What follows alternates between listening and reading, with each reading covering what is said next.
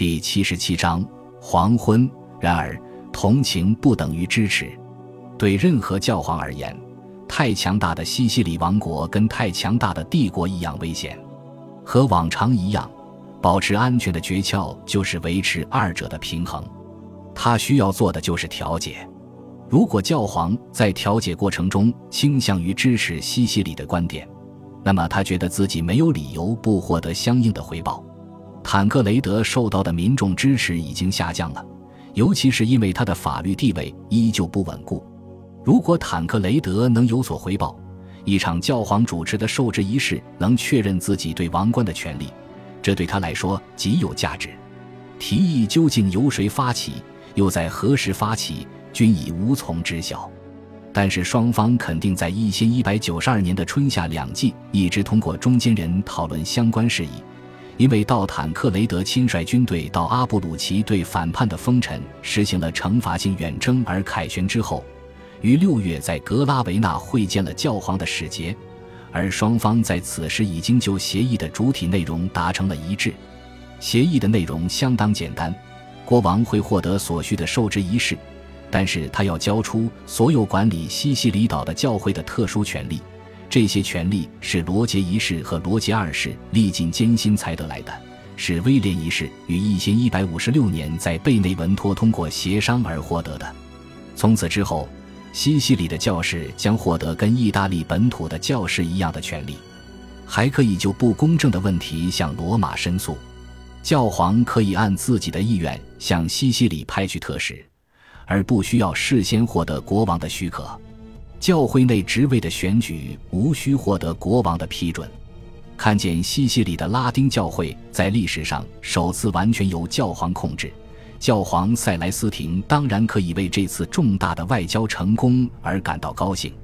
进行这类协商的时候，历任教皇胜过诺曼人的情况可不多。然而坦克雷德没有刻意争论，他已无路可退。他所放弃的特权似乎属于更加幸福。更加广阔的时代，用它换取自己的合法性，这个代价非常微小。但是他此时还不知道，他也已经失去了一些其他的东西，一些在这个时候比教会的几个批准更有价值的东西。尽管亨利上一次拒绝了塞莱斯廷，但是塞莱斯廷依旧认为，国王和皇帝有可能在某一天通过他的调解而达成和解，因此他向坦克雷德施压。让坦克雷德将康斯坦斯交给他照管，以摆出友好的姿态。夏朗东以反常的激动之情谴责教皇，说教皇的建议是可憎的。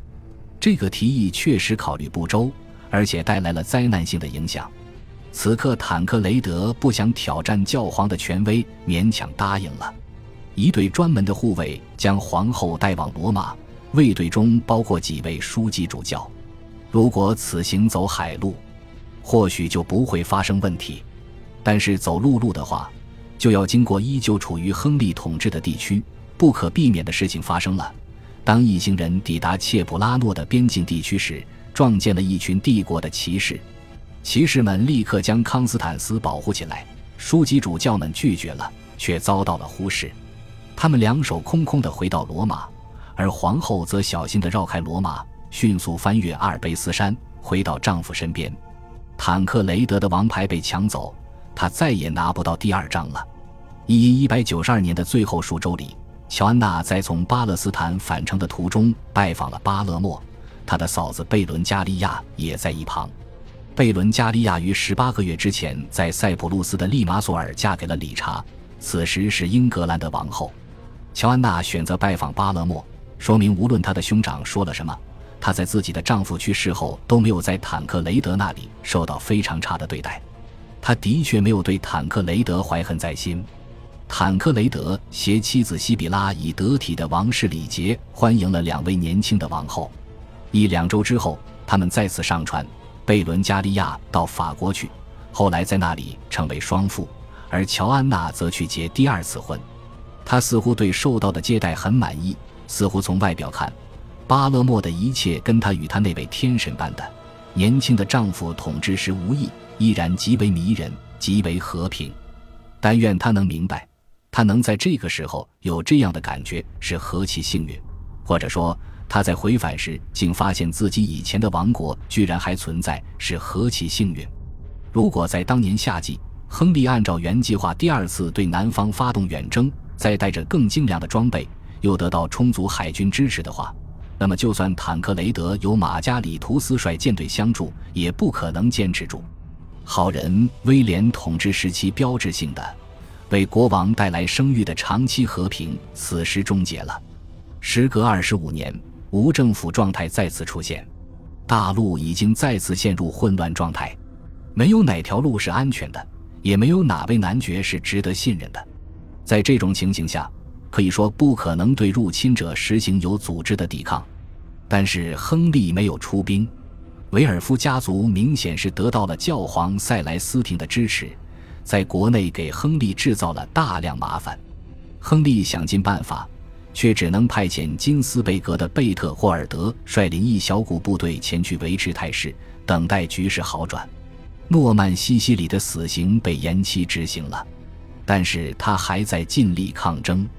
坦克雷德用了九个月的时间在半岛各处打仗，到秋季回到西西里时，却没有值得炫耀的成绩。他比以往更加确信，倘若得不到外部势力的有效帮助，他的王国就时日无多了。冬季的大部分时间里，他都在跟拜占庭皇帝伊萨克·安格洛斯进行最后的协商。按照商议的结果，他不久就能宣布长子罗杰的婚讯。罗杰在不久前被任命为普利亚公爵，他将要迎娶皇帝的女儿伊琳妮。一一一百九十三年春天，婚礼在布林迪西举行，但是起不到任何实质作用。伊萨克可以为西西里国王提供一位儿媳。但是他自己也有麻烦事，无法提供其他帮助了。年底，罗杰公爵就去世了，他年轻的妻子被留在巴勒莫，被留在孤独和郁郁寡欢的情绪之中。与此同时，英王理查本有可能提供帮助，却在从巴勒斯坦回城的途中被亨利的一位封臣所俘获，此时正滞留在德意志的一座城堡里。西西里唯一的盟友只剩下教皇塞莱斯廷，但是公开支持帝国的罗马元老院妨碍了教皇，更何况教皇没有军队。教皇此时已经是八十七岁高龄的老人了。坦克雷德孤独的战斗，依旧没有任何皇帝要出兵的迹象。但是就算他不来，局势也是每况愈下。国王这边的军队夺回了一些城镇和城堡。却无法取得真正的进展，尤其是卡西诺山修道院，他一如既往的坚不可摧，帝国的旗帜依旧不知羞耻的在那里飘扬。随后，坦克雷德在夏末生病了，他尽其所能的继续坚持，但是病情不断恶化，他只好回到西西里。整个冬天，他都待在巴勒莫，变得越来越虚弱。一九四年二月二十日，他去世了。所有希望均已消失。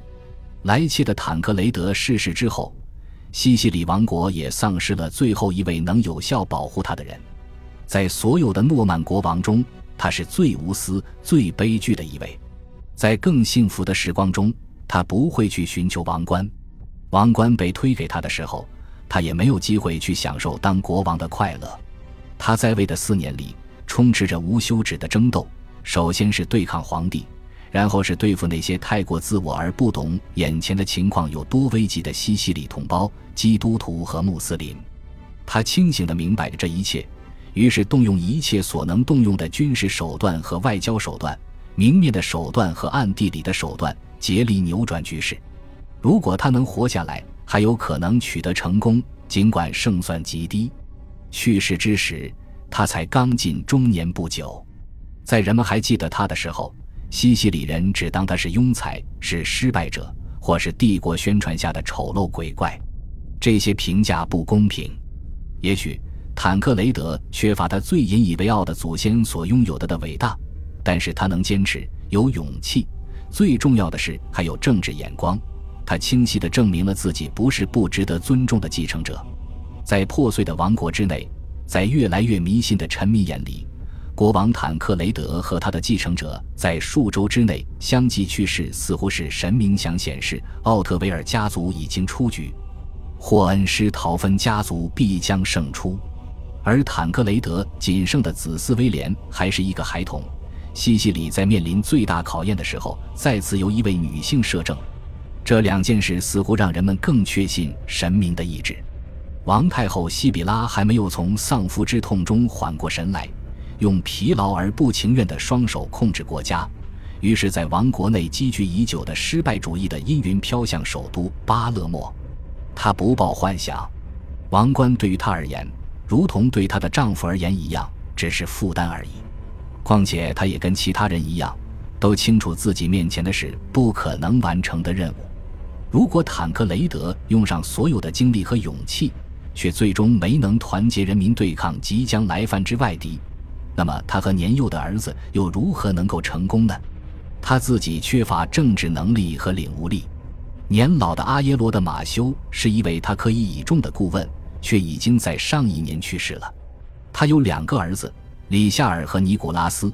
尼古拉斯此时担任萨莱诺大主教，两人依旧忠心耿耿，且有一定能力，但是。